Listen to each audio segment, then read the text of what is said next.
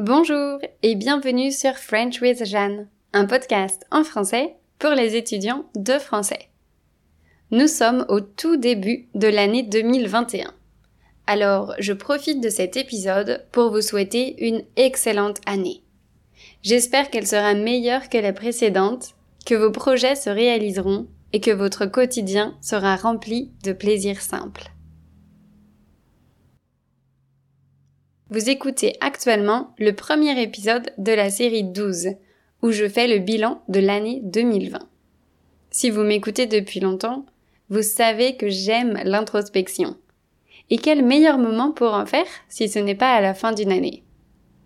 Pour cette série, je vais suivre une méthodologie proposée dans un livre de développement personnel que j'aime beaucoup, qui s'appelle Design Your Life. Au début de ce livre, l'auteur encourage les lecteurs à faire un bilan de leur situation en analysant quatre secteurs de leur vie. Leur santé, leur travail, leur passion et leurs relations.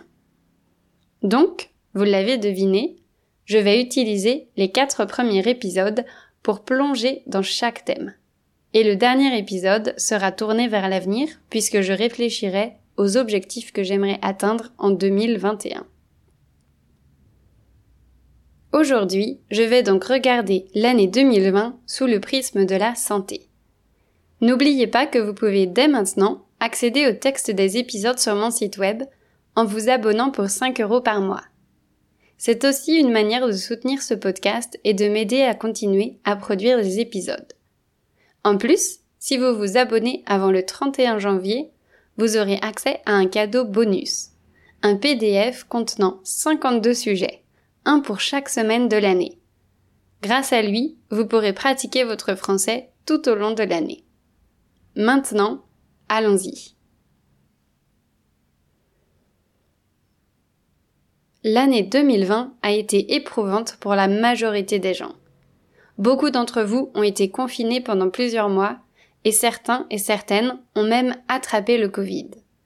Moi, j'ai eu une chance énorme. J'ai quitté la France en février 2020 et j'ai passé le mois au Laos. Puis, avec mon copain, on avait prévu de passer deux semaines en Thaïlande avant de rejoindre l'Indonésie.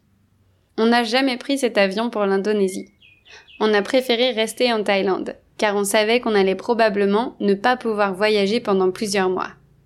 Et ayant passé deux mois en Thaïlande en 2019, on savait aussi que c'était un pays où la vie était agréable. À ce moment-là, personne ne savait comment les choses allaient vraiment évoluer. Et il se trouve que la Thaïlande a su gérer la crise sanitaire avec beaucoup de succès. Le pays a rapidement fermé ses frontières et a imposé un confinement strict dans les zones les plus touchées. Ce n'était pas le cas de notre quartier. Donc, nous avons seulement eu un semi-confinement qui a duré un mois. Ce n'est pas grand-chose comparé à d'autres pays. Donc, Ayant passé quasiment toute l'année en Thaïlande, j'ai l'impression d'avoir vécu dans une bulle, loin de la crise qui a frappé le reste du monde. C'est pour ça que je dis que j'ai eu énormément de chance. Par hasard, je me suis retrouvée dans un endroit où le quotidien a été peu affecté par le virus. En 2020, je n'ai donc pas souffert de solitude ni de manque de liberté. Je ne suis pas tombée malade et je n'ai pas eu d'accident je peux en conclure que j'ai été en bonne santé. Je vais rentrer dans les détails, en commençant par vous parler de ma santé physique. Puis, je parlerai de ma santé mentale, car les deux sont aussi importantes l'une que l'autre.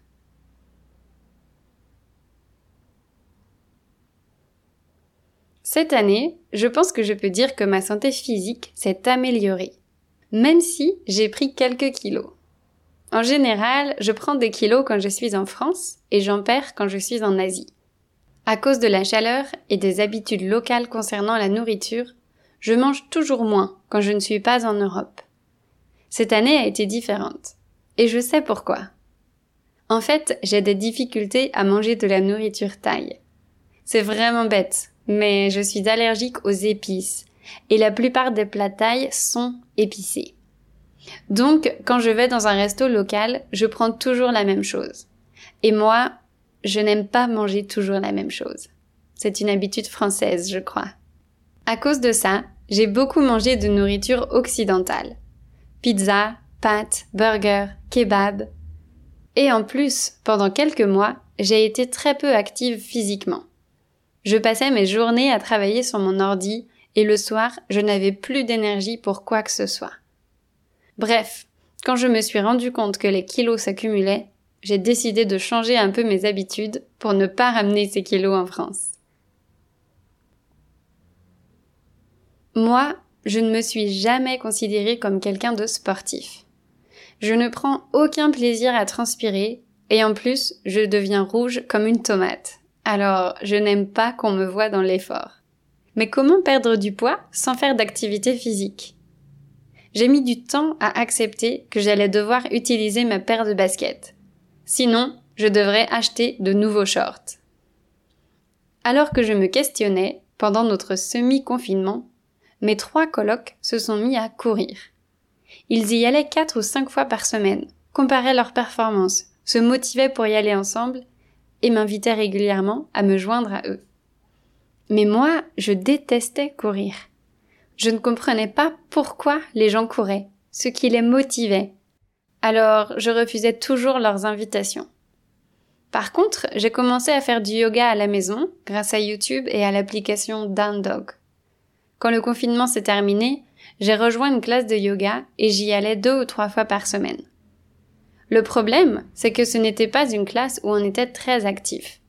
C'était super pour se détendre après le travail, mais ce n'était pas ce qui allait m'aider à retrouver un corps que j'aimais. C'est à ce moment-là que je me suis poussée à aller courir. Mon copain m'a invité une nouvelle fois à l'accompagner et j'ai dit ok. J'ai mis mes chaussures, j'ai téléchargé l'application Nike Run.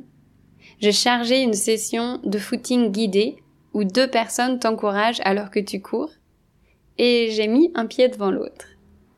Si vous aussi, vous voulez commencer à courir, je vous conseille cette session de footing guidé. Ça m'a vraiment aidé d'entendre des gens me dire Bravo, tu as déjà couru 5 minutes. Ou Plus que 10 minutes, tu peux le faire. Ça m'a permis de courir 20 minutes, de découvrir que j'étais capable de le faire et surtout de goûter au sentiment de satisfaction après avoir atteint mon objectif. Après cette première course, j'y suis retournée.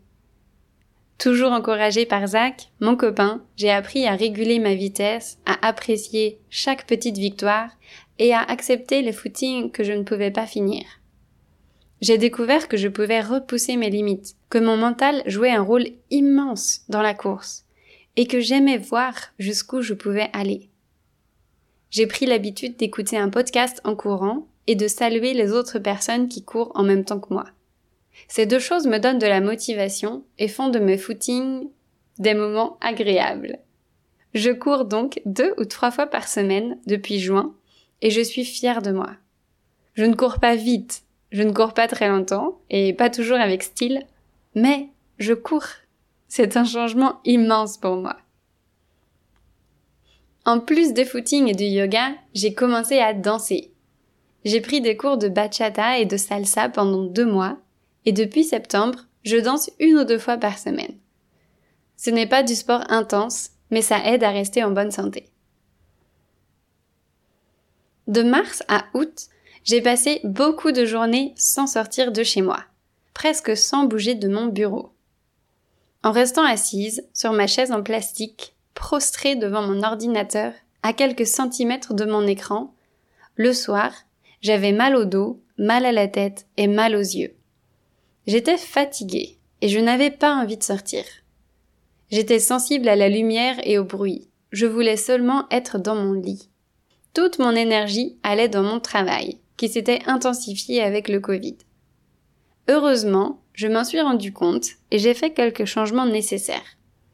J'ai fait plus de sport, comme je l'ai expliqué, et je me suis aussi occupée de mon esprit.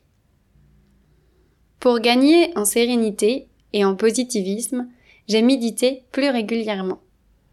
Je me suis abonnée à l'application Headspace et j'ai médité plusieurs fois par semaine pendant plus de deux mois j'ai aussi repris mon carnet de gratitude.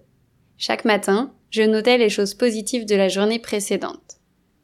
À un moment, c'est devenu une corvée. Alors j'ai modifié le rythme.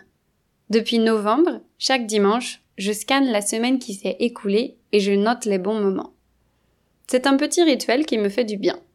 Ça m'aide beaucoup à mettre les choses en perspective et à ne pas souffrir du biais de négativité.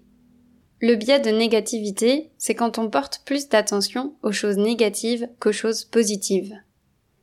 Maintenant, j'essaye activement de me concentrer sur le positif. Si quelque chose de négatif m'arrive, je suis capable d'arrêter le flot de mes pensées, d'imaginer un scénario encore pire afin de dédramatiser et enfin de chercher une solution. Par exemple, si on me sert un plat trop épicé au restaurant, je mange ce que je peux et puis je vais m'acheter une glace. Un autre exemple est si je ne me sens pas efficace au travail, je fais une pause, je change d'environnement ou je me dis que si je finis ce travail le lendemain, ce n'est pas un problème. Et en général, ça me redonne de l'énergie. La vie est trop courte pour laisser les petits ennuis du quotidien gâcher mon humeur. L'année dernière, j'ai aussi travaillé mon état d'esprit face à l'argent. L'argent est tabou en France, et moi, j'avais pas mal de blocages à ce sujet. Le pire est que je n'avais pas conscience de tous ces blocages. Je savais que l'argent était quelque chose qui me stressait, et j'ai eu envie que ça change. J'ai écouté plein de podcasts à ce sujet. J'ai lu un livre enrichissant et j'ai même suivi un cours en ligne. Tout ça m'a permis de considérer l'argent comme une énergie. C'est quelque chose qui permet de donner une valeur. Et quand on en dépense, on gagne autre chose en échange. Si j'offre un café à mon copain, je gagne un bon moment avec lui. Si j'achète un bon repas, je me fais plaisir. En payant un abonnement pour méditer chaque mois, je suis heureuse d'être plus sereine. Et en me payant pour les cours en ligne, mes étudiants reconnaissent que ça leur apporte quelque chose de positif. De plus, j'ai aussi compris qu'avoir de l'argent n'était pas mal. Au contraire. Dans le cours en ligne que j'ai suivi, on m'a demandé ce qui changerait si j'avais plus d'argent. J'ai réalisé que si j'étais plus riche, je serais moins stressée. Mais je pourrais aussi en faire profiter plein d'autres personnes. Mes proches, les serveurs et serveuses dans les restos, les étudiants pour qui je crée du contenu gratuit, l'économie globale et des personnes vulnérables. Du coup, j'ai aussi réalisé que je n'avais pas besoin d'une certaine quantité d'argent pour commencer à en donner. C'est pourquoi j'ai fait un don à une association qui vient en aide aux enfants vulnérables en Asie. Oui, j'ai de l'ambition et je veux réussir. Mais si mon succès peut profiter à d'autres, alors je serai encore plus heureuse. Je m'enflamme un peu parce que toutes ces pensées sont relativement nouvelles pour moi, et quand je réfléchis à tout ça, je suis enthousiaste. Ces pensées sont encore fragiles, et ma relation à l'argent n'est pas encore tout à fait apaisée, mais j'ai fait des progrès. Vers la fin de l'année, j'ai remarqué que mon état émotionnel était assez instable. Il y avait des jours où j'étais pleine d'énergie et d'autres où j'avais l'impression que tout mon travail ne servait à rien.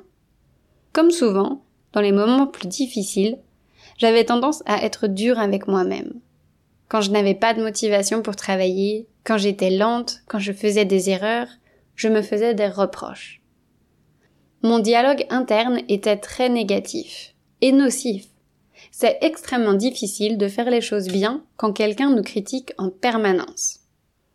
Heureusement, je suis tombée sur un épisode du podcast Change ma vie, où la présentatrice donne une petite astuce pour améliorer la manière dont on se parle à nous-mêmes. Elle conseille de se donner un surnom affectif. Par exemple, Bichette, ma belle, chérie, ou pour moi, Janou ou Jaja.